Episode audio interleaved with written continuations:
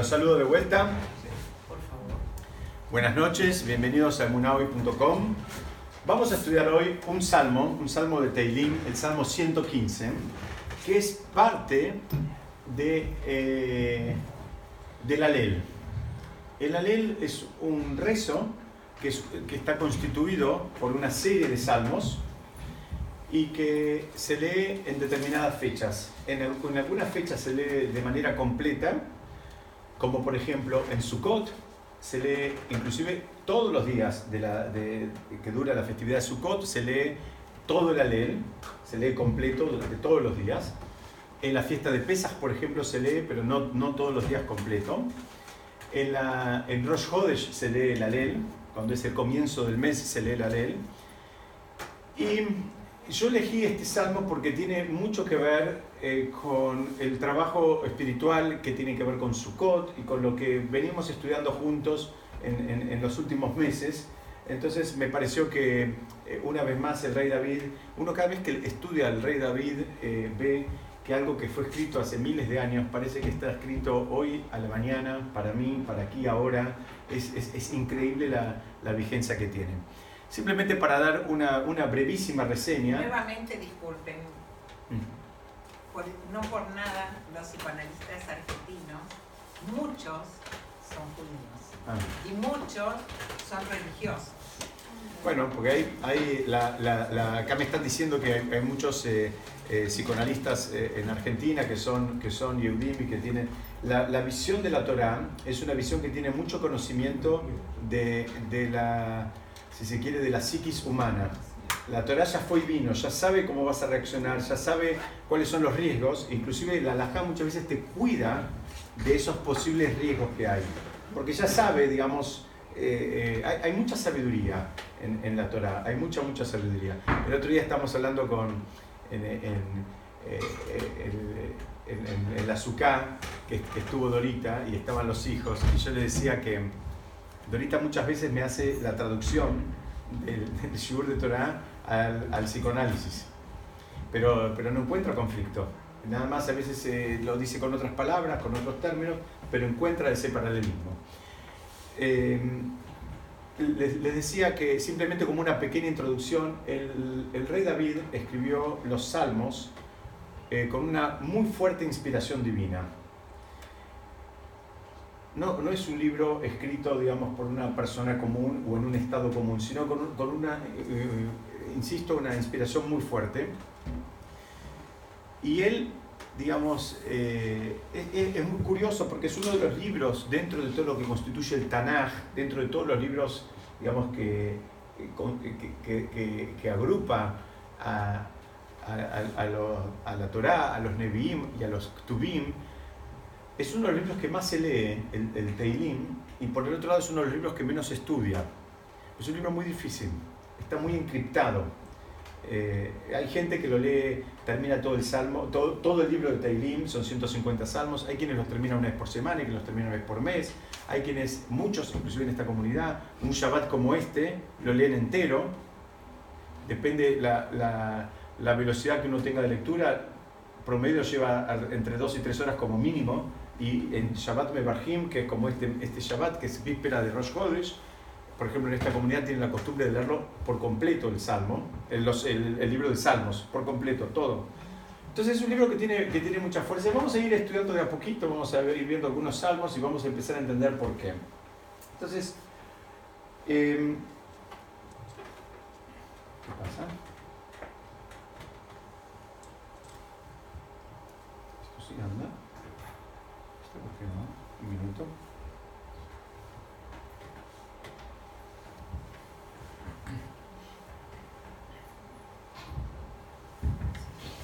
Acá yo lo copié simplemente, sim- simplemente lo copié para que lo tengamos una leidita en hebreo, pero me parece que como para ir más rápido vamos a ir viendo versículo por versículo y los vamos a ver juntos. Estoy con un problema técnico que no me anda el... Bueno, lo vamos a hacer con el dedo. ¿Las traducciones son buenas? Las traducciones, las traducciones, muy buena pregunta lo que me dice Gladys. Las traducciones son buenas, pero no alcanzan. La traducción a veces lo lees y no entendés de qué está hablando. Necesitas buscar a los, a los, a los comentaristas, a, a los que lo interpretan.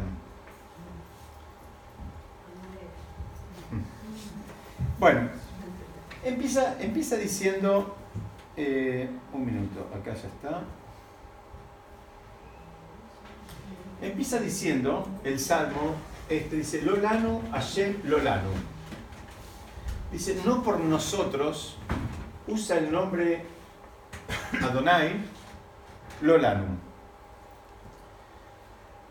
De esta, de esta estructurita, yo creo que en alguna, alguna oportunidad lo, lo, vimos juntos, nuestros sabios entienden que hay como una trampita cuando uno reza, digamos, en, en, el enfoque que le quiere dar al, al, rezo. ¿Qué significa? Uno está Lolano, ayer Lolano quiere decir, no por nosotros, Dios no por nosotros. Significa, a veces la persona tiene que pedir algo. Vamos a suponer que la persona tiene que pedir en este momento tan... Eh, relajado económicamente en este país, tiene que pedir eh, por, por, por, digamos, por cuestiones económicas. Por, el sustento, por Parnasá, muy bien.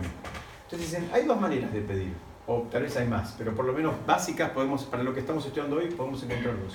Uno que pide porque pide, porque necesito, es una manera muy espiritual de pedir, que es la forma que encontró el rey David, que es decir, yo te pido para no, no provocar un lo que se llama en hebreo un Hilul Hashem.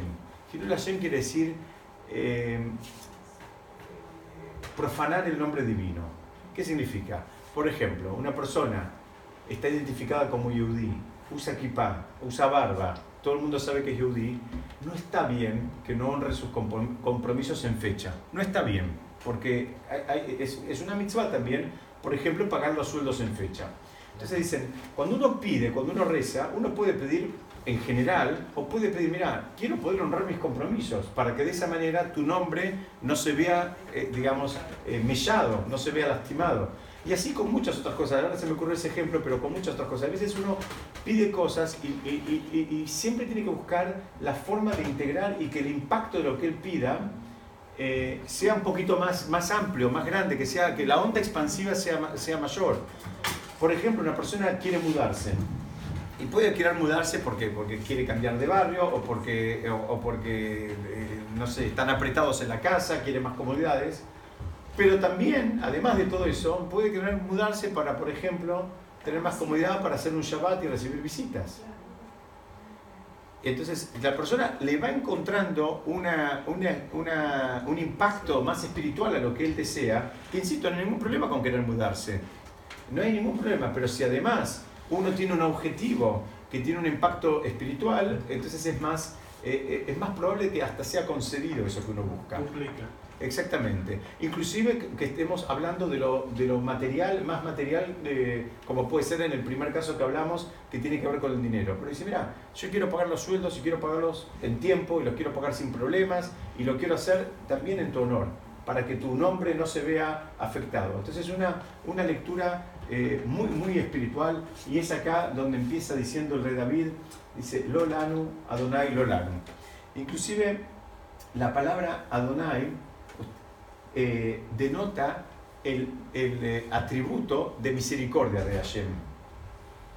Y la palabra Lanu suma 86, que equivale a la palabra Elohim, que es el atributo de justicia. Ustedes saben que hay dos grandes, digamos, caras de la forma en que Hashem a veces se revela. A veces Hashem se revela eh, con, con, su atributo más de, lo que llaman en hebreo de din, de justicia, con estrictez, y a veces se, se, revela de una manera más misericordiosa. Entonces dicen que el rey David dice, Lolanu, no los 86, que no venga sobre nosotros el atributo de justicia, sino que estamos invocando el atributo de misericordia. Que Hashem se revele o que me conceda lo que estoy pidiendo en función de, la presencia del atributo de misericordia y no queremos saber nada con el atributo de justicia. Y alguien podría preguntar, cuidado, ¿quién quiere, que, ¿quién quiere ser juzgado? ¿Quién, ¿Quién metería la cabeza en la boca del león? Es decir, ¿quién a priori diría, bueno, juzgame con el atributo de justicia? Y la, realidad de las cosas es que nadie lo diría. Pero ¿qué pasa? A veces eso se dispara. ¿Saben cuándo se dispara? Cuando juzgamos a los demás con el atributo de justicia. Cuando nosotros juzgamos al otro con el atributo de justicia, disparamos que ahora, exactamente, eh, ahora ya tenemos ese paraguas abierto y está ahí como un imán buscando. Entonces acá el rey David dice, mira, mira, sacame todo eso. Si me mandé alguna macana, por favor que no sea con justicia, que sea con misericordia. Y dice acá, que por, a tu nombre le puedas, lo puedas honrar, le des honor. Es decir, acá una vez más, lo mismo que estudiamos antes de Rosh Hashanah, la persona eh, está, el rey David está diciendo, mira, yo no tengo ningún mérito, no tengo ningún pergamino para mostrarte. Yo no tengo nada. Estoy pidiendo por tu honor, eh, por tu nombre, porque tu, nombre no sea profanado, porque tu nombre se mantenga, digamos, eh, en el lugar donde tiene que estar y que, no baje. Él no considera que tenga ningún mérito, nada para mostrar, para decir, mira, dame lo que te voy a pedir por, por H o por B. No hay nada para mostrar. ¿Se acuerdan el, ejemplo que dan con respecto a esto? La realidad de las cosas es que todo lo que nosotros recibimos de Hashem es tan grande y tan desproporcionado con lo que hacemos. A veces podemos pensar que hacemos cosas buenas. Bueno, Hashem, todos hacemos cosas buenas. Cosas buenas que tienen que ver, digamos, con el prójimo, con nuestros amigos, con, digamos, o, o, a veces hacemos mitzvot también, si se quiere, mitzvot más concretas. Y alguien podría pensar que, bueno, que podría mostrar esas mitzvot como parte de, de, los pergaminos que puede mostrar. Dice, mira, por más mitzvot que vos hayas hecho, cuando lo comparás eh, concretamente con la vida misma, dice, eso equivale como si una persona, por ejemplo, me abre la puerta al salir del banco y yo en agradecimiento le regalo un millón de dólares. Esa es la relación que hay entre, entre ayer y las cosas buenas que nosotros podríamos hacer. Entonces el rey David está diciendo, mira, no tengo pergaminos, no tengo méritos, lo estoy, lo estoy pidiendo por, por tu honor, por tu nombre. Y él eh, dice después, al jasadeja, a la miteja. Por tus actos de misericordia, está pidiendo un regalo. También es una actitud, lo estudiamos antes de Rosh Tenemos que acostumbrarnos a pedir lo que necesitamos, podemos pedirlo pero tenemos que saber que estamos pidiendo un regalo. Que la verdad, no. Un regalo es como algo que no es que uno se lo merece, ¿no? digamos, si tenemos que pasar el escaneo, lo más probable es que no nos merecemos nada de todo lo bueno que tenemos. Entonces estamos pidiendo un regalo, perdón. Los planes trabajan. Claro. Em, seguimos. Lama, ahora, ahora vamos a avanzar un poquito. Yo quiero esta primera parte hablar de adentro con ustedes. Entonces el, rey David sigue y dice, Lama Yombru Agoim. ¿Por qué vamos a dejar que digan los pueblos? ¿No? Dice, Ayena. ¿Dónde está el Dios de ustedes? Ahora el rey David está diciendo, fíjense cómo le va dando una vuelta a rosca. Lo que está diciendo el rey David es, le está pidiendo algo, para que los demás no digan, ¿y tu Dios dónde está? Que puede pasar lo mismo. manipulándolo un poco. Sí, absolutamente. Absolutamente. No te lo pido porque lo que vos sos tan bueno. Bueno, no, no, es en ese tono, no es en ese tono de la manipulación más así, eh, eh, eh, más, más, así humana como conocemos, pero él está, porque en realidad lo que él dice es verdad. Él está diciendo, mira, yo necesito que de alguna manera vos te reveles, no sea cosa que los demás digan, dime, ¿dónde está tu Dios? Pasa que los él se refiere a los que adoran estatuas. Muy bien, a los... ellos sí lo ven, acá está mi Dios. Ten en cuenta como... Excelente, pues, excelente. Este, excelente, ahora lo vamos a ver. tiene ojos y no ve, tiene nariz no, Muy bien. Ahora, ahora lo vamos a ver, sí, pero es, así, él está haciendo...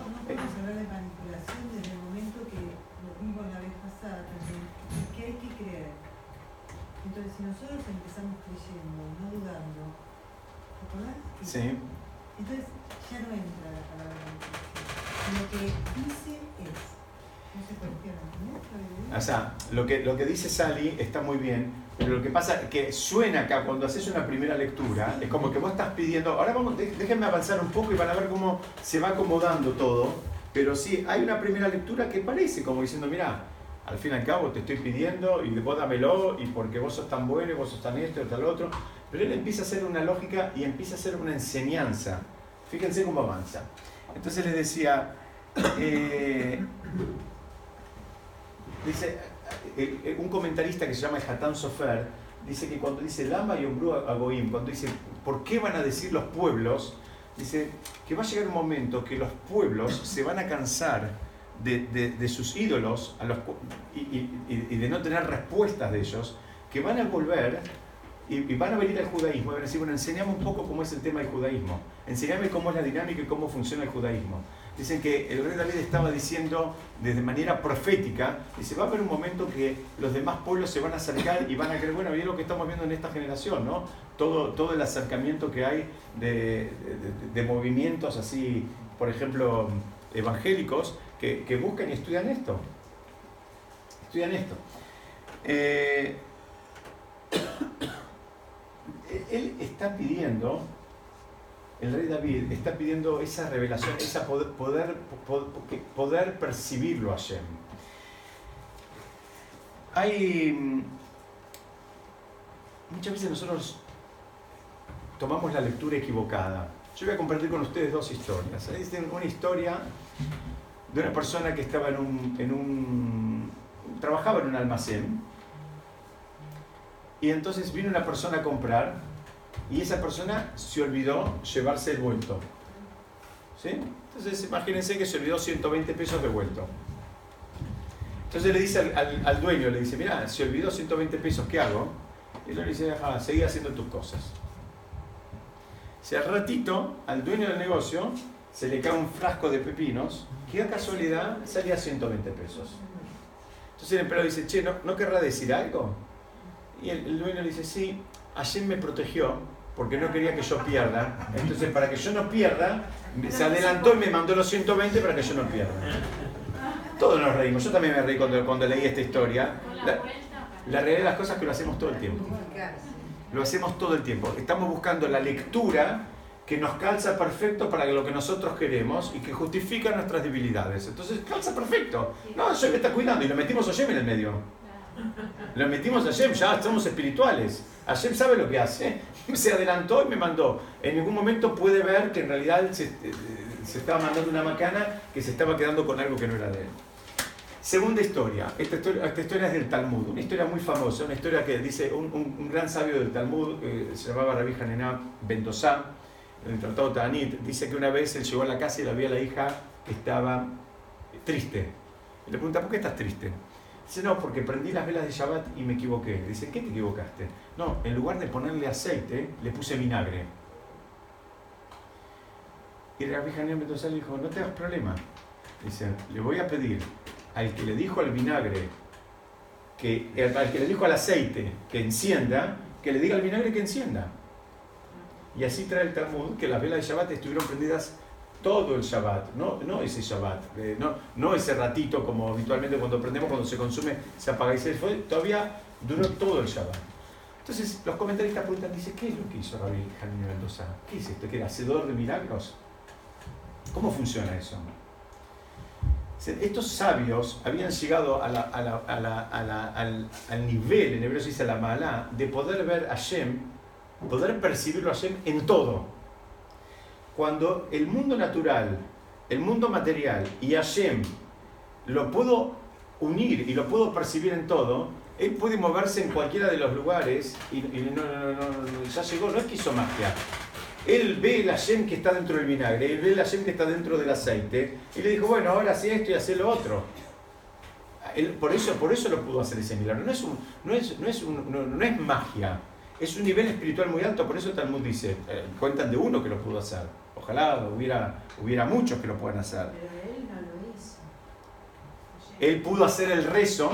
Muy bien, está bien lo que me decís. Muy bien, muy bien. Él le pidió a Hashem, pero porque él tenía la convicción del que, que hace que se prenda el aceite es Hashem y que está atrás. No importa con cuál aceite Exactamente. Si se tiene que prender con aceite, se prende. Si se tiene que prender con vinagre, se prende. Si se tiene que prender, se prende. Y si no se tiene que prender, no se prende. Es un, es un nivel muy grande. En, en sabios más, más eh, recientes, ah, hubo un sabio muy grande llamado el Babasali, muy conocido. Yo tuve la oportunidad de conocer muy bien a un señor que escribió tres libros sobre el que fue el secretario de- del Babasali muchos años. Y él escribió tres libros Y yo lo conocí muy bien porque cuando yo vivía en Estados Unidos, la hija vivía en la misma ciudad y cada vez que la hija tenía familia, él venía. Entonces él siempre nos contaba historias. Y él contaba historias. Una vez estaban en Nueva York, iban en un taxi, había un embotellamiento, el taxi dice, tengo que parar porque no tengo, no, no tengo más nafta. Pasar y se bajó, le dijo al taxi, seguía andando hasta que lleguemos al hotel. Y el taxi siguió andando. Y hubieron, hay, hay tres libros escritos en, en español, uno se llama Hacedor de Milagros, los, los otros no me acuerdo. eh, No, no me acuerdo, pero hay un montón de historias de este estilo. Pero no es que era milagro. eh, eh, Para entender el concepto del milagro es este concepto espiritual. Él puede, tiene, ve la mano de Hashem en el mundo natural, en el mundo material y en el mundo espiritual y, puede actuar de la misma manera. Ojalá algún día lleguemos a esos niveles, pero es poder ver la mano de Hashem en todo. Si no, nos quedamos con la lectura de la historia anterior. Que miramos por otro lado, no, Hashem me cuidó para que no pierda los 120 pesos. ¿Sí? Entonces, el, siguiente versículo dice, "Ve- velo- Veloenu vayamaim kol asher hafetz asa". Si el rey David le está diciendo que, que las personas que se quieren burlar, porque él estaba temeroso de los pueblos que vengan acá a mofarse, decir, ¿dónde está tu Hashem? ¿Dónde, estás, ¿Dónde está Hashem ahora? Dicen, es porque ellos no entienden, no pueden valorar, eh, digamos, solamente pueden valorar lo cercano, lo palpable, lo que, está, lo, lo- lo que ellos dominan, lo que ellos entienden, y no pueden ver el mundo espiritual que está atrás. Los que se acuerdan cuando estudiamos en la, la- la- noche de, la, primera noche de Sukkot, en la Sukkot, que estudiamos un ratito, que estudiamos la Kedat Yitzhak, que Abraham, cuando ve el lugar, le pregunta, cuando Abraham fue a hacer el sacrificio de Yitzhak, fue él, con Yitzhak y fueron dos personas más, fue Ismael y fue Eliezer. Ismael era el otro hijo que tenía Abraham y fue Eliezer que era el eh, esclavo que tenía Abraham. Y cuando Abraham ve el lugar, se le revela el lugar donde iba a ser el, el- lugar del sacrificio, él lo ve y le pregunta a ellos, ¿ustedes ven algo? Y ellos le dicen no. Y él le contesta, entonces, Shvupo y Mahamor, quédense acá con el burro. Pero los sabios interpretan que es la persona que no ve lo espiritual, Abraham le, estuvo, le, está, le está diciendo, quédate acá abajo con lo material. Hamor tiene la misma raíz de la palabra Homer, Homer es materia. La persona que no ve, que no se puede conectar con el mundo espiritual, se queda arraigado en la materia. Y se queda arraigado en la materia, ¿qué significa? Que él se convierte en materia, que él se pone contento y se pone triste, todo- todas cosas que tienen que ver con la materia. Él valora la materia, él considera un logro la materia y lo espiritual no lo ve. No lo ve. Es lo que le preguntó a Abraham. Dice, mira, si no lo puedes ver, te vas a quedar acá abajo. Te quedas acá abajo con la materia. El que lo puede ver va a poder subir. Y el rey David le está contestando de alguna manera, está diciendo, mira, nuestro Hashem está en el, en el- cielo y todo lo que él quiso ya lo hizo. ¿Por qué? Porque hay una lectura muy equivocada de mucha gente y de muchas corrientes que piensan que Hashem creó el mundo y se fue. Les aviso que es un error muy grande, es que va en contra de la, de, digamos, la línea de pensamiento eh, judío por excelencia. Dice, no, no, Hashem estaba en el Shemaim, pero él hizo todo lo que quiso. O sea, ¿qué significa? Él crea y recrea el mundo, no se fue a ningún lado, que nadie piense que se fue a ningún lado.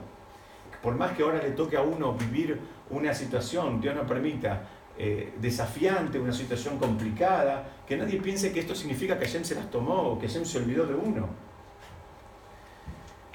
Y ahora viene, viene, eh, para resumir, él está diciendo que Hashem está a otro nivel, que Hashem interactúa a otro nivel, que Hashem está en el Shamaim, pero que está en el Shamaim, que no, que no se fue, está en otro pero se maneja a otro nivel. Así como vos tenés gerentes regionales, que no están, el gerente regional de Coca-Cola para Sudamérica no está entregando las latitas en el kiosco de la esquina. Entonces, los mofadores estos le, estaba- le estarían diciendo a David el equivalente a, ¿dónde está tu, tu, tu, tu gerente regional? Porque yo cuando recibo las Coca-Cola no lo veo. Dice, bueno, él está manejando a nivel macro. Está manejando a nivel macro. Él no se fue, él, él está, pero está en el. Él está haciendo su función. Él tiene una, ustedes saben que una, una de las formas que también uno tiene que estudiar cómo, cómo Hashem maneja el mundo, digamos, cómo, cómo es el sistema espiritual, porque si uno no saca conclusiones a veces se puede equivocar y mucho. Este es un concepto muy importante. Ahora viene, para mí, una de las partes preferidas. Él le dice así, él le dice, Atzvehem ¿Qué es el Besaab Maasei de Adán? Esto quiere decir, sus ídolos son de, muy bien, de plata y oro, muy bien, obra de la mano del hombre. Primera crítica del rey David, eh, acá, acá vamos, David está diciendo, quiero, quiero com- comentar con ustedes algo que comenté en voz baja que tal vez algunas personas no escucharon. Hay dos cosas. El rey David cuando, cuando escribió este libro, él quiso escribir un libro de alabanzas. Y, digamos, este libro se entiende estudiando otro libro, que es el libro, el, el libro de Shmuel, el libro del profeta Shmuel, donde cuenta toda la historia del rey David. Donde uno empieza a entender todas las cosas que sufrió y los problemas que tuvo y demás, y uno empieza a encontrar un paralelismo entre los salmos y las situaciones de la vida de él. Pero, digamos, eh, nadie, nadie puede decir que vivió una vida tan agitada como la del rey David, entonces es aplicable a todos nosotros. Entonces vamos a empezar a leer este versículo. La primera lectura quiere decir, sus hilos son de, oro- de plata y oro, obra del, eh, ser humano. Completamente al revés que lo nuestro. Exactamente. La primera, eh, la primera así, eh, diferencia clara y notoria te está diciendo, mira, estos están hablando de oros, de, de- de- ídolos hechos por el ser humano. Nosotros, digamos, adoramos... Nosotros fuimos hechos por Dios y no lo hicimos. Absolutamente. Eh, Acá me están dando letra con muy buen criterio. me están- nosotros, fuimos, eh, este, eh, nosotros fuimos hechos al revés. Nosotros fuimos hechos por Hashem. Esta es una primera lectura, pero ustedes saben que hay una lectura todavía un poquito más eh, profunda. Siempre, siempre eh, vamos a encontrar comentaristas que, que avanzan. Entonces, si ustedes van a leer la traducción, van a encontrar que dicen, sus ídolos son de, de plata y oro hechos por la, por la mano del hombre. Punto. Esa es la traducción. La palabra atzvehem, que quiere decir sus ídolos, también tiene adentro, acá la morana me va a dejar mentir, tiene la, la palabra atzuv. Atzuv quiere, quiere decir su tristeza. Acá atzvehem es en plural. ¿Él qué está diciendo? Él está diciendo, su tristeza es pensar que el oro y la plata son obra del, del ser humano. Él está diciendo a los pueblos que están preguntando, ¿dónde está Shem? Él está diciendo, miren, la fuente de angustia de ustedes, ¿saben cuál es? En realidad, lamentablemente, no es solo para los pueblos, para nosotros también se lo está diciendo. Es una de las fuentes de más frustración de las personas, es eh, sentir que económicamente no tiene lo que él cree que se merece. Y entonces el rey David hace, hace todo una, un- un- un- una declaración donde él le está diciendo, mira, esta es una fuente de angustia de una persona que, que no, trabajó, que no entendió cómo Hashem maneja el mundo. ¿Qué significa esto? Si Hashem no le va a dar a una persona una, una, una misión, por ejemplo, para lo cual necesita mil millones de dólares, la persona viene a este mundo a hacer una misión que requiere de mil millones de dólares. Y, y, y Hashem no le va a dar un billete de 20 y le decir arreglate. Y al revés tampoco. Tampoco le va a dar una misión para lo cual hacen falta 20 dólares y le va a decir, toma, quédate con mil millones de dólares. Entonces, esta es una fuente de mucha frustración, es una fuente de mucha angustia.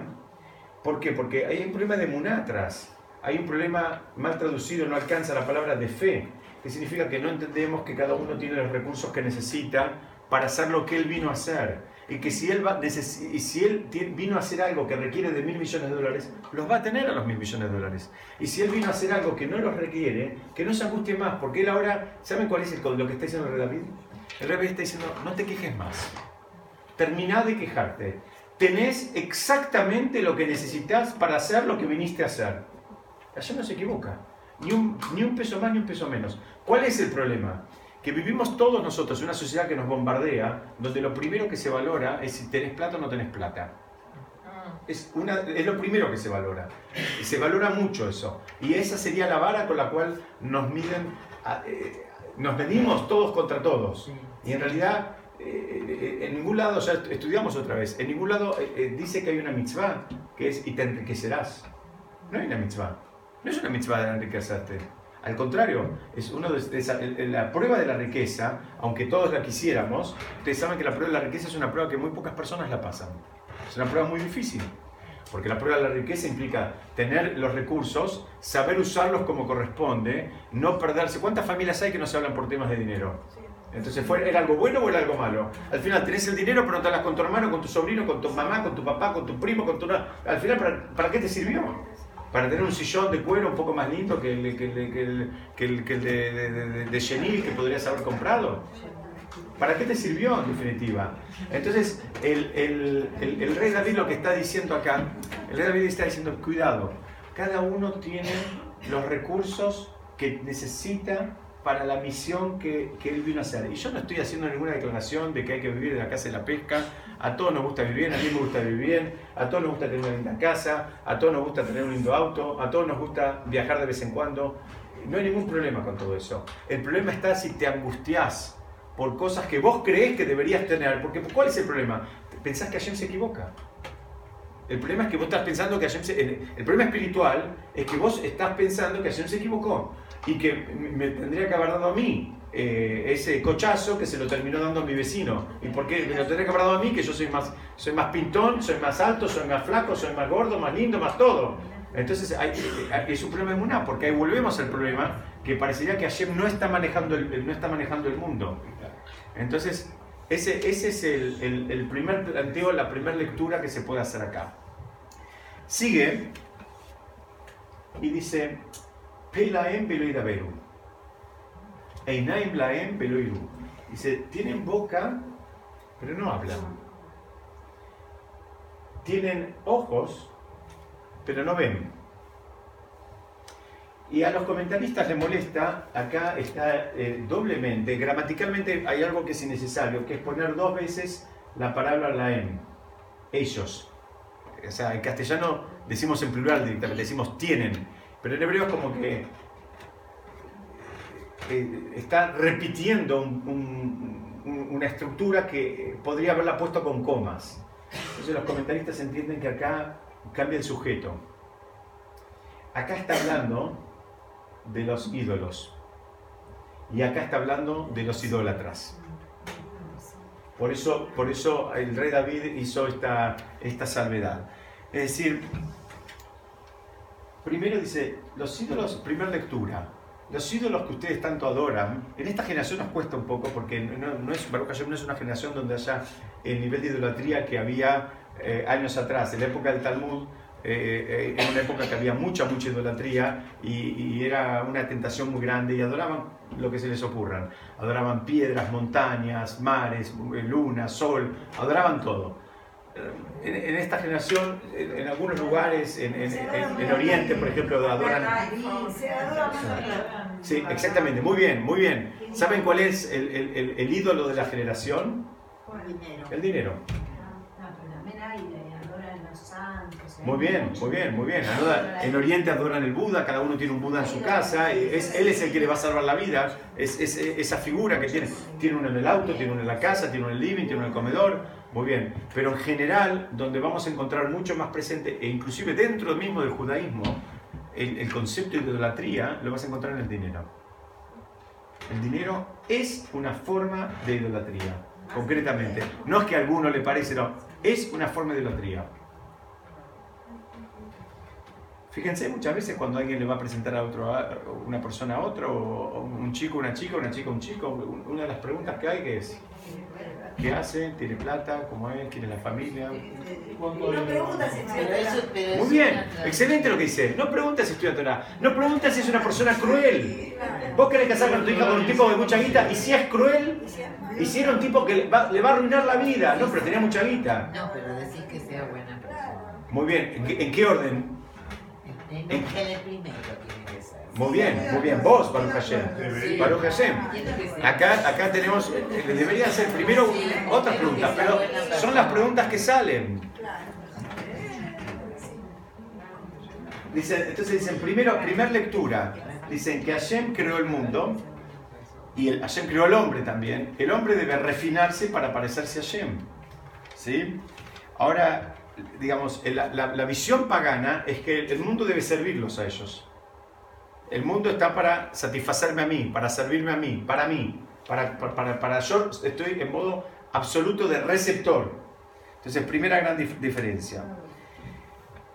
Eh, ay, me olvido que no esto. Dice, tiene una boca y no hablan. Hay algunos comentaristas que lo- lo ven, lo ven, este, esto está auspiciado por Colinos. Me olvidé poner el logo.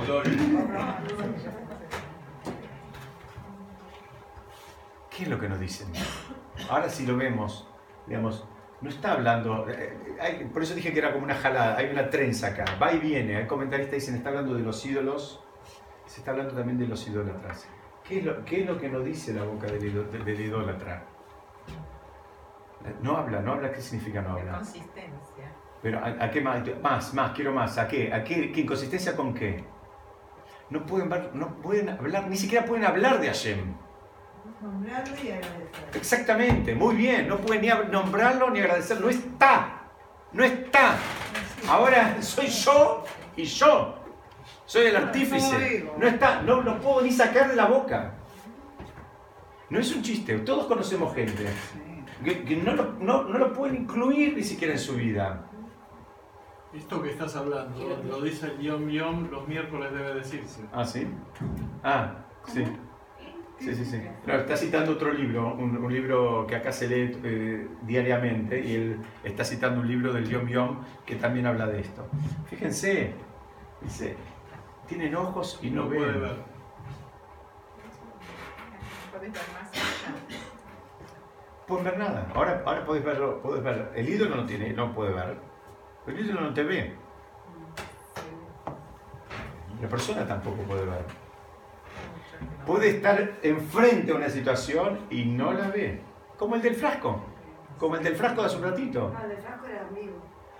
Pero no la ve tampoco. Ve, ve, ve lo que él quiere ver. Del ¿Entendés? El que, el que ve lo que quiere ver es lo mismo que no vea. Porque vos le vas a mostrar una vaca o una pirámide y él va a ver un palacio. Los ojos están. Y vos decís, materialmente, ¿qué problema hay? Ninguno. El ojito, eh, si haces la, la- optometría, este, está perfecto, no, no usa ni anteojos. Pero no ven. Estamos cansados de ver gente así, que no pueden ver eh, eh, las consecuencias, no pueden ver el- eh, las consecuencias de sus actos, no pueden ver las consecuencias espirituales de las decisiones que toman. Se arruinan la vida. Parece que jajaja y no ven. Y se- Pero tú- Sergio, vos pensás, todo lo que leímos hablan de los idólatras, no de esos ídolos. Va y viene, va y viene, va y viene, las dos cosas. Porque lo de la Hay boca- una, hay una, un- una lectura es que la, la primera parte de la boca habla de los, de los eh, ídolos y los ojos habla de los idólatras. Pero dicen, hay otros que dicen, no, está hablando, Puede es un contrapunto que habla, exactamente. claro. Puede ser cada renglón la mitad. Se- también sea, se puede... la la- También se puede estudiar así. parte de la persona. Sí, La sí. boca de los ídolos puede ser que son elementos que no te dan una respuesta a tus necesidades, porque son, son Por eso, cosas. no hablan. No hablan no te dan No, no hablan, el concepto de hablar, ¿cuál es el concepto de hablar? Es el concepto de algo que, que puedas aprender, algo que te sirva. ¿no? O sea, es, es, eh, que te sirva. Para eso. Si, si te va a decir pavada, mejor callate. Y si y valorás que hablas porque te dice algo que te sirva. Sigamos. Me gustan los ojos. Los ojos es algo, ¿se acuerdan? Estudiamos. Los ojos es uno, uno de los... eh, Sentidos. muy bien, es uno de los sentidos que menos información nos da. Más engañoso. Exactamente. La información que te dan los ojos no te sirve para nada. Muy bien. Bueno, va a ser abanderada este año. Este año será abanderada en el acto de cierre académico, en la aula magna. E- Explicamos ya más de una vez. La, vista es la información que te da la vista. Muchas veces nosotros nos confiamos mucho en esa información. La realidad de las cosas es que la vista, la información que te da no te sirve. La vista no trabaja para la Neyamá. La, la la vista no trabaja para el alma. La vista trabaja para el cuerpo. La, la vista te engaña. Lo que ves, mira, el que pensás que no tiene un mango es millonario. El que pensás que es millonario no tiene un mango. Pero mirar los ojos es otra cosa. El que, el que pensás que, el pe- que es tu amigo el día que tenés un problema. El que pensás que es conocido el día que tenés un problema te está ayudando a las 3 de la mañana para resolver tu problema. El que pensás que es lindo es horrible persona en esencia. Por ejemplo, puede ser así. Algunos lindos somos lindos por dentro también. Hay excepciones, ¿eh? Hay excepciones. Pero lo que dijo Dorita es, es- tal cual. Uno de los motivos por los cuales cuando hacemos el Shema Israel nos tapamos los ojos es para tomar conciencia de que la, información que, que recibimos y que decodificamos con la mirada no es suficiente. No es suficiente. Tenés que trabajarlo más. Tenés que refinar ese sentido para que realmente te pueda servir espiritualmente. Si no, puedes sacar co- conclusiones en el mundo material que muchas veces van a estar equivocadas. La mirada es, un, Por eso hay tantas alajotas, hay tantas leyes del cuidado de la mirada. ¿Por qué? Porque la mirada nutre lo que se llama el Yetzer Hara, el instinto del mal, no la Neshama. La, la mirada le manda información al Yetzer Hara. Entonces, tenés que trabajar mucho, porque si no, con lo que ves, sacas conclusiones. Vos ves una persona que llegó tarde, vos decís, bueno, este es un dormilón. Tenés que trabajar mucho para decir, no, tal vez estuvo ayudando a la esposa con los chicos chiquitos. Por dar un ejemplo, la mirada te hace sacar conclusiones apresuradas. Tenés que refinar la, la- la mirada como para que te sirva.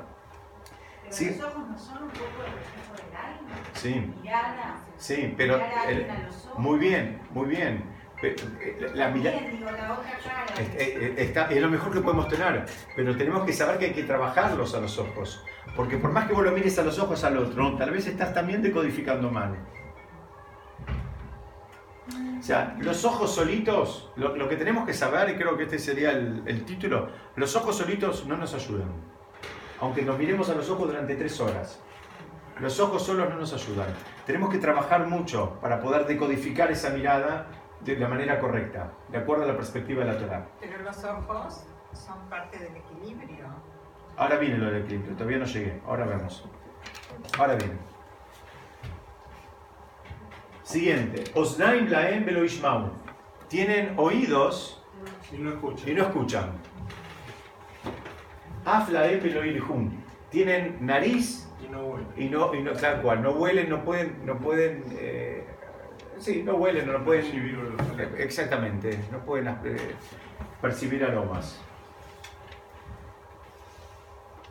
Dicen, los idólatras, primero, son sordos a las advertencias y sugerencias de cambio. La persona, a veces, cuando entró en un sistema, le cuesta mucho salir.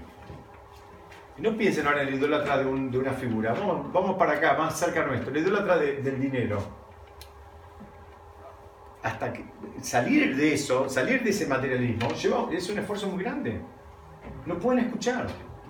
Todo lo demás no sirve. Yo me acuerdo una vez un amigo mío me dijo, hace muchos años, me dijo, bueno, sabes, estaba tan enloquecido con el trabajo que un día llegué y vi que mi hijo caminaba. Me dice, me perdí todo. Dice, no tengo registro. De, de- de- dice, un día lo vi en la, en la nursería y un día lo vi que caminaba. Dice, no, no tuve registro. Exactamente. No escuchó, se perdió todo. Primer lectura. Hay otra que acá Silvia se me adelantó. Y es que la palabra osnaim, que quiere decir oídos, qué chicas lindas, ¿no?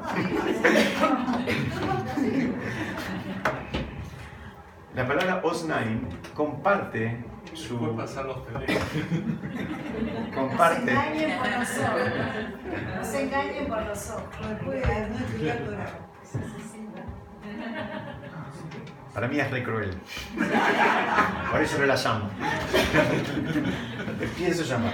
Bueno, comparte la palabra osnaim, que quiere decir oídos, comparte la palabra, la raíz con mosnaim. Mosnaim es balanza. Casualmente, el centro de equilibrio que vos estabas mencionando, ¿dónde está?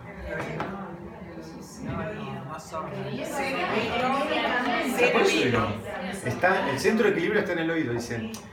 Ay, y- y el, el concepto de la, de la balanza, es, el concepto es que la sordera, en términos espirituales, es que no se puede sopesar, no puedes evaluar bien.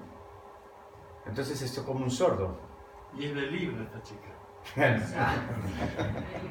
Bueno, tenemos algunos datos ya. De a poquito vamos juntando datos. Vamos, vamos juntando datos, vamos juntando datos. Pero fíjense, porque este es un concepto muy... eh, eh, sí, sí. Se agarró para... material, física. Muy bien. Y, Pero no y- entiendo entre que la- lo, que, lo que escuchás.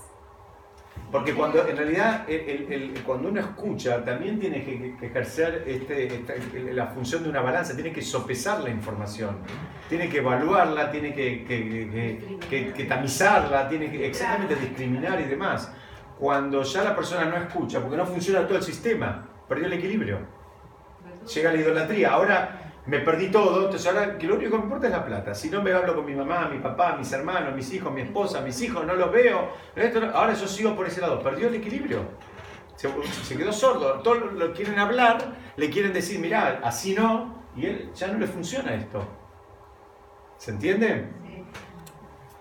Y el, el otro, el de la- las narinas, las narinas, ustedes saben, en esta perayasta, que cuando Hashem creó al hombre, ¿por dónde le insufló el alma?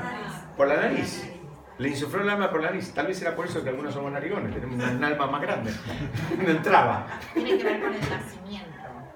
Tiene que ver con... Con no, no, no. eh, Las narinas tiene que ver, este concepto, eh, al menos lo, lo que yo encontré, lo que tiene que ver es, hay un concepto de reconocer que hay un alma. Re- tener registro que hay un alma. Entonces, la persona cuando dice el rey David, tienen, tienen nariz, pero no, no funciona, ¿qué significa? Bueno, No se conecta. es como que no entró nada por ahí. No funciona porque no- por ahí parecería que no entró nada directamente. No hay una conexión, muy bien, como decía, como decía Patricia. ¿Me siguen? ¿No escuché, perdón? Totalmente, pero el, el oxígeno, la persona, todo este esquema, este- muy bien, todo este esquema sirve eh, aún que vos no tenga, a- aún que una persona no tenga vida espiritual, la persona sigue respirando y sigue escuchando. La sordera que está hablando y la incapacidad de, de que funcione, exactamente, estamos hablando de todo, el- el- los sentidos no funcionan espiritualmente. Entonces él se queda en la estructura material. Por su- que no se cierra la puerta, que está todo en potencia. Que cuando él decide abrir los canales, eso está ahí. Prueben el año que viene porque este año ya tenemos sordera. Ya está publicado. Prueben en otro momento. Si quieren, estemos los miércoles también para que otros tengan chance. Muy bien. Muy bien. ¿Podés repetir lo que dijo? Ella, ella lo que dijo, lo que dijo es que el concepto es que acá es, es algo que está todo en potencia. En definitiva, en algún momento, a veces nos pasa algo que eh, empezamos a abrir y empezamos a, donde no escuchábamos, escuchamos, donde no veíamos, veíamos, donde no podíamos oler, empezamos a oler, empieza a funcionar el sistema, también espiritualmente.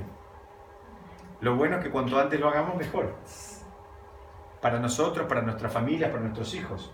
Pero esto, esto, esto, esto digamos, no es, eh, no es que chuc, chuc, se fue, terminó. Hay, hay chances, hay, es una buena noticia, ¿no? El siguiente versículo dice, Yedehem Elohim tienen manos, pero no pueden eh, percibir el tacto, no pueden tocar. Dice, tienen pies, pero no pueden moverse, no pueden, no pueden, no pueden andar, no pueden avanzar. Lo y Egu eh, Biglonam no van a poder emitir sonido siquiera por su garganta. O sea, te- tienen la garganta, pero no, no- de vuelta. Doble de lectura, por eso hablé de la trenza. Todo esto es aplicable a los ídolos. Por supuesto, los ídolos tienen manos y tienen pies. Hay, hay, hay di- distinto tipo de ídolos, pero mm, ¿qué hace el ídolo? No toca nada. Y tienen también pies y el ídolo no se mueve. Lo pones acá y no se mueve. Y eh, tal vez le, le hicieron una formita una garganta, pero no, no va a emitir sonidos. Entonces, esa sería una lectura. Una segunda lectura puede ser que está hablando ahora de las personas. Las personas. Entonces, dice, primero, habla de los pies y de las manos. Eh, los pies y las manos. Dicen que un ídolo, esto tiene que ver, es algo que nos cuesta entender. Un ídolo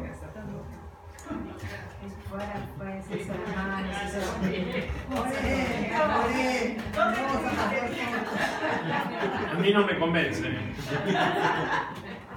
Cuidado que empezar a sacar fotos en vivo. El concepto de pies y manos es un concepto muy talmúdico que tiene que ver con la época que se hacía mucha idolatría. Lo, comparto con ustedes porque, por lo menos para entender, dicen por qué el rey David eligió pies y manos. Ustedes saben que si había un ídolo, imaginen que había una figura, no sé, de madera grande, un ídolo, y por algún motivo lo rompían. Entonces, los pies y las manos no se podían reutilizar para nada, pero el resto de la madera podías hacer lo que querías. Si querías hacer con esa madera un banco, si querías hacer una silla o un asado, lo podías hacer. Pero de los pies y de las manos del ídolo no podías tener su fruto. ¿Por qué? Porque aparentemente, por eso lo comparto, porque el Talmud trae que eran dos partes del cuerpo de los ídolos que eran muy adoradas y esas como que no, no, no podemos tener, eh, no las podíamos reutilizar. Entonces el rey David se focalizó en, en esas dos partes del cuerpo. Pero sigue y también habló de la garganta. La garganta tiene que ver con algo que ya en alguna medida lo dijimos hace un ratito cuando nombramos el tema de- de- de- del habla. Cuando hablamos del habla y la garganta funciona también, digamos, como no pueden emitir sonido, eh, no, no, puede decir nada. No sale nada de ahí. Ni siquiera culturalmente. Antes dijimos de la boca, ahora, ahora siquiera algo más eh, cultural. Sigue, dice, Gemoem y bahem. Acá hace algo, es muy duro esto que dice acá. Ahora está diciendo el rey David, necesito unos cinco minutos más, eh, voy a apurar, si- descuénteme el tiempo de- del eh, problema técnico. Dice, Moem y Uoseem kol asher boteach bahem. Dice, acá está diciendo, el mismo destino eh, está, está equiparando, digamos, en alguna medida, está equiparando las consecuencias o el destino del ídolo con el idólatra. Lo que está diciendo es, en algún momento esto, digamos, las papas van a quemar, en un momento va a haber un castigo, va a haber una, una eh, digamos, eh, una revelación donde se va a ver la verdad y el, castigo va a, estar, va a ser por igual para el ídolo como para el idólatra. ¿Se entiende la idea? Por eso dice, como en, como a ellos, y Oseem, serán los que los hicieron. Todos aquellos que confiaron en esos ídolos. O sea, todo aquel que puso sus esperanzas en algo que no sea Shem, cuando ese algo cae, también él cae. ¿Alguna, alguna similitud con aquellas personas que, eh, por ejemplo, con el dinero? Entonces, todas sus esperanzas estaban puestas en el dinero. Cae la bolsa, caen ellos. ¿Mm? Bueno, es una oportunidad para que se vuelva más espiritual. A veces son despertadores, muy bien. Lo que pasa es que nosotros estamos tratando de, ustedes saben, mi maestro, mi maestro siempre decía, hay dos caminos, está el camino del conocimiento y el camino del sufrimiento. Dice, la persona va a llegar, o llega pegándose un palo atrás de otro y sufriendo, o llega estudiando. Pero eh, no- nosotros no queremos sufrir, no queremos palos, no queremos, nosotros queremos, eh, digamos, queremos vivir en armonía, relajados, con lindas familias y todo. No queremos sufrir. Entonces, eh, eh, va a ser lo mismo. ¿Por qué? Porque vos confiaste tanto en, ese, en esa cosa que ahora el, el- el, eh, el destino de esa cosa está asociado con el tuyo y el tuyo con esa cosa. Fíjense que hablamos nosotros a veces, a mí me me lo marcó una persona, me dicen, a veces hablamos y dicen, me chocaron. No choqué. Exactamente. No, no, me, no chocaron a mi auto, me chocaron. Ah. Se mimetiza. O sea, somos lo mismo. Es una extensión. Viste que cuando tenés que el dedo es una de la presión en serio, tenés que corregirlo. Hay algo que, que hace que en vez de tus dimensiones se agrandan cuando manejas, si no, no. Muy bien, está muy bien, pero digamos, no- nos sirve para entender este ¿Solo concepto. por el hombre o por la mujer? El, concepto para entender esto es que, eh, si no, vuel- vuelvo al de la bolsa. ¿Cuántas veces cuando cae, en el año 30, por ejemplo, cayó la bolsa en Estados Unidos, la gente se tiraba del balcón? Si era lo único que valoraban, ahora no hay más, ¿qué sentido tiene vivir? Es lo que está diciendo el rey David. Fíjate que van uno con el otro. Dice Israel Betach Hashem, Israel Betach Adonai. Israel, acá es como que le está diciendo el rey David como una orden, una, una recomendación, una orden, le está diciendo el Israel, confíen en Hashem, confíen en Adonai. Esran u Maginam u, que él es la, la ayuda y la protección. Maginam es de Magen, Magen es eh, escudo. Maginam, Hashem es tu escudo y es tu, eh, eh, tu, tu ayuda. ¿no? Como que, insisto, el rey David es como que le está sugiriendo al pueblo o, al- o a Israel que confíen en Hashem. Explica el Maral de Praga que vamos a ver ahora que acá hay, se ven tres niveles. Van a ver una estructura que se repite tres veces para un lado y tres veces para el otro. Vamos a verla juntos. Eh, dice, el primer nivel es el nivel de Israel. Dice, ¿cuál- ¿qué significa Israel? Dice, Israel significa personas que lo consideran a Hashem como un padre. Se sienten como hijos de Hashem. Se identifican con Hashem. Entonces, cuando las papas queman, vuelven a Hashem y le piden y le dicen, ayúdame por esto, por aquello, por otro, porque necesito. En fin, reconocen ese vínculo. Ese sería, ese sería el primer nivel. Pero se reconocen como hijos. Eh, el segundo nivel dice, Beit Aaron, Bithu Hashem, Isram, es, es- Esram Umaginanu. Fíjense que de acá en adelante es el mismo texto. Ahora le está hablando a la casa de Aarón. ¿Quiénes son los de la casa de Aarón? Muy bien, muy bien, son los, muy bien, son los sacerdotes, los Kohanim. Los Kohanim tenían una vida consagrada a Hashem. Estaban todo el día dentro del Beit HaMikdash, todo el día haciendo ofrendas, en fin, estaban dedicados por exclusividad al, al servicio divino. Entonces ya, ya está, es otro nivel. El primero es Israel, dije, que reconoce a Hashem como un padre. El segundo es alguien que ya está en el sistema, está metido en el sistema, está eh, empapado en el sistema. Entonces le dice, mira, pero vos también tenés que creer en Hashem. Y tenés que creer que en Hashem, que es tu, tu, tu- el que te va a ayudar y es el que te protege. Y alguien podría decir, bueno, ¿por qué le dice a, a- a los hijos de Aarón, también le hace la misma recomendación? Porque en definitiva, se lo decimos muchas veces y está bueno repetirlo, es que hay veces la persona puede estar metido en en el mundo de Torah y Mitzvot, pero el mundo de Torah y Mitzvot se vuelve, un- a veces se puede volver algo muy técnico. Se vuelve muy técnico, qué se puede, qué no se puede, cuántas horas pasaron, cuántas no pasaron, que esto, que aquello, que lo otro, que la mañana, que la tarde, que agarro el lado así, que lo agarro para allá, lo muevo para allá. Entonces te quedaste enganchado en eso y no lo ves ayer. Hay un riesgo que te enganches en el tecnicismo y te pierdas, digamos, eh, eh, la conexión y el registro de Hashem. Entonces también el rey David le habla a este nivel. Y hay un tercer nivel que son Yere Hashem, los temerosos de Hashem. Temerosos no, lo dijimos muchas veces, exactamente. Eh, eh, temerosos con un temor reverencial, respetuosos. Este, este, este nivel solo puedes al- alcanzarlo una vez que lo conoces a Hashem. Una vez que tenés registro, una vez que lo reconoces, que lo ves a Hashem, llegaste a este nivel. Entonces, fíjense, la, la- la segunda parte del versículo repite la misma. A estos mismos también le habla, que son las personas que llegaron a un nivel todavía más, más elevado, son las personas que, mismo en los diez mandamientos, eh, eh, fíjense, hay una, en un momento hay una diferenciación. Dice, en, los diez mandamientos dice la Torah, mitzvotav. Dice, los que me aman y los que cuidan, y los que cuidan mis mitzvot. Y vos podrías decir, pero escúchame, si cuidan tus mitzvot, pues tenés que decir, no, son dos niveles. Está el que hace, cumple las mitzvot y está el que ama a Hashem. Que son dos niveles. Son dos niveles de, de, de- de vínculo que son muy distintos. En los mismos diez mandamientos está esa, esa diferenciación. Hay personas que pueden, eh, eh, lo decimos otras veces, ¿no? Pues, ¿Prendió la vela de Shabbat? Sí, lo prendió. ¿Lo prendió con, con alegría?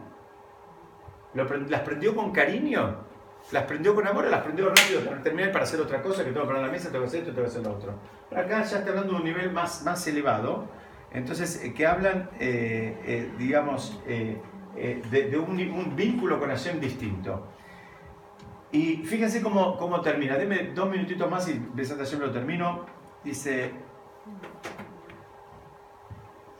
Adonai Seharanu y Adonai está hablando de vuelta el nombre que denota misericordia. Nos, nos va a, a recordar y nos va a bendecir. ¿Qué significa esto? Entonces se explican. Fíjense cómo siguen. Yevarech et Israel. Va a bendecir a la casa de Israel. Yevarech et Bet Aarón. Va a bendecir a la casa de Aarón. ¿Me siguen? La, la estructura es paralela a lo que vimos antes. ¿Y cuál faltaría? Yevarech y Hashem. A los temerosos, a los temerosos de, de- de Dios. Entonces explican algo. Dice que nadie piense que la evaluación es igual y pareja. Dice, Hashem va a recordar. ¿Qué significa va a recordar? Hashem va a recordar lo que a vos te costó, lo que a vos te significó. No todos tenemos el mismo talón de Aquiles. Lo que a vos te cuesta, a mí tal vez no me cuesta. Y al revés. Hay una persona que tal vez le podés pedir que coma callar, pero no le podés pedir que cierre el negocio en Shabbat. Hay otro que puede cerrar el negocio en Shabbat, pero no puede comer callar. Dice, Hashem va a acordarse y va a tener, digamos, eh, la recompensa, va a bendecir de acuerdo al desafío que te, que te significó la mitzvah. Hay personas que hay mitzvot que les resultan un desafío. Le dicen, mira, no se puede comer esto, no lo como y se terminó. Hay otras personas que le gusta mucho esa comida y ahora estudia y aprende que no se puede comer porque no le hace bien a la Neyamá y le cuesta mucho, le representa un desafío. Dice, bueno, Hashem va a recordar ese desafío y la bendición va a ir en proporción a lo que a vos te costó. No es algo igual y parejo. ¿no? El otro día me decía un amigo ¿no? que el año pasado, por ejemplo, se había, se había eh, en, en, una institución, habían para, para solventar los gastos de, de, de, de, las comidas, por ejemplo, en, el caso decía mi amigo de Sukkot, habían pedido a, a, 20 donantes, no sé, el mismo número de dinero. Imagínense que a los 20 donantes le pidieron, por decir cualquier cosa, eh, mil pesos. Entonces mi amigo me dice, mira, no es lo mismo porque para algunas personas representaba el 30% del sueldo y para otras personas representaba el 1% de los alquileres que perciben. Bueno, así funciona. En el mundo material a veces nos cuesta verlo, en el mundo espiritual que nadie tenga miedo. Cada uno va a recibir recompensa de acuerdo a lo que le costó, al desafío que le, significaba lo que, lo, que, lo, que hizo o lo que dejó de hacer. Y acá incluye a Ktanim y Magdolim. Acá, acá incluye a los chicos. En todo el Salmo no habló de los chicos. Y acá está hablando de los chicos. Dice, ¿por qué? Porque dice que los chicos son los que aprenden del ejemplo de los mayores. Parte de la recompensa es que los chicos sigan en el camino. Hay, un, hay una corriente que dice, talmúdica, que dice, que hay, muchos piensan que quién es judí el que tiene el que es hijo de madre judía. Hay quien dice quién es judí el que tiene nietos judí. La recompensa, cuando habla de, de, bendición, van a venir los chicos también van a, van a ser una bendición, porque van a, ser, van a tener también una conexión espiritual y van a estar y van a, van a hacer continuidad, en mérito a lo que hicieron los mayores, en mérito a los sacrificios que hicieron, porque muchas veces esa, dar todo este esquema de, digamos, de contención espiritual representa un desafío. Porque a, a, todos nos cuesta y no nos cuesta y tenemos que estudiarlo y tenemos que aprenderlo, tenemos que desaprender otras costumbres, otras rutinas, otros conocimientos, tenemos que meterlos en la cabeza, eh, es un movimiento. Dice, bueno, quédate tranquilo, vas a ver la recompensa en, los chicos, en lo, que sigue. Y termina diciendo, eh, Yosef, Adonai Lehem. Yosef acá no es del nombre, sino del verbo que quiere decir te va a agregar. Hashem te va, les va a agregar a ustedes y también a, los hijos de ustedes. Es decir, todo lo que tiene que ver con bendición eh, está asociado con, con, con más. Y todo lo que tiene que ver con eh, maldición está asociado con menos. Entonces, bueno, ponete contento que la bendición va a ser que va a haber más. ¿Más de qué? Más de todo. Más de todo. ¿Qué significa? Más en el mundo material, más en el mundo espiritual, más entendimiento. Más entendimiento, más, más eh, armonía, más shalom bait. Esto, esta, la, bendición es muy grande la que le está ofreciendo. Y está diciendo, y vuelta, trae a los, a los hijos. ¿No? Uno... Eh, creo que eh, firma en cualquier lugar que le digan que los hijos de uno van a estar bien, van a estar bien. ¿Dónde, dónde hay que firmar? Cualquiera de nosotros diría. Independientemente de la edad de los hijos. En cualquier lugar decimos, mira, acá el rey de está diciendo, mira, que, en, entra en un sistema que tus hijos van a estar bien. Dice, eh, Brujim, el siguiente dice, Brujim atem la donai o se Serán bendecidos ustedes por, por Dios el que hizo los cielos y la tierra. Está, está recordando el rey David, dice, no pienses que hay algo que no puede. No pienses que hay algo que si él hizo el cielo y la tierra, pues también estás pensando en algo y dices, pero esto cómo va a ser. Él puede, vos, lo que, la bendición que vos necesitas la vas a encontrar en este contexto. Él puede todo, hay que hacerse meritorio de eso. Y termina, eh, dicen, inclusive explican que cuando él dice, el que hizo los cielos y la tierra, se refiere a que también se va a restituir, hay otra, hay otra digamos, lectura, el, el, el nivel que había en el momento en que se, creó el mundo. Ustedes todos sabemos que, por ejemplo, un tomate de hoy no es igual que un tomate hace 50 años y no es igual que un tomate hace 2000 años. Entonces, todo, toda esa bendición, inclusive del mundo material, se va, se va a restituir en un momento de acuerdo a cómo fue el, el momento de la creación. ¿Ok? Eh, y termina diciendo a Shamaim, Shamaim Ladonai, Be'aretz, Natalim Adam. Dice, los cielos son, digamos, la esfera, la órbita de Hashem, y la tierra es la, la órbita del hombre. ¿Qué significa? Muchas veces nosotros queremos jugar a ser Dios. Queremos jugar, queremos, digamos, eh, lo que- sentimos que podemos, eh, te- tenemos eh, la capacidad y la información necesaria. Dice, mira, hay cosas que son de arriba y hay cosas que nos tocan acá abajo. No, no, no mezcles los mundos. No mezcles. Hay cosas que son, vos tenés que actuar acá. Explican que, entre otras cosas, por qué la, la Torah empieza con la palabra Breshit. La palabra Breshit, la, la letra Bet, es, una, es esta la letra Bet. Es una letra, te dice, mira, vos tenés que ir de acá para allá. Lo que viene para, para atrás, no, no, no, no. ¿Qué pasó? ¿Qué había antes del mundo? ¿Qué había? Todas esas preguntas, no te vuelvas loco con eso. Si vos podés arreglar lo que viene de acá para acá, date por satisfecho. Ahora no trates de ver qué había antes del mundo y el Big Bang y el no sé qué y todas esas teorías que, digamos, eh, eh, no- no- ni siquiera hay que ocuparse de eso. No es recomendable ocuparse de eso. Ocupate de arreglar, ¿sabes qué? Tu vínculo con tu hijo, tu vínculo con tu hermano, tu vínculo con tu primo, tu vínculo con tu vecino. Y no empieces a tratar de entender qué pasó antes de, de- de que Hashem diga que se hagan los cielos y la tierra.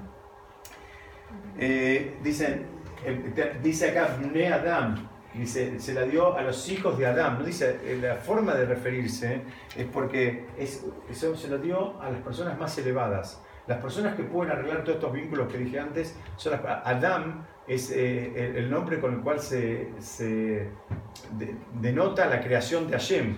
El, el hombre que creó Hashem lo llamó Adam.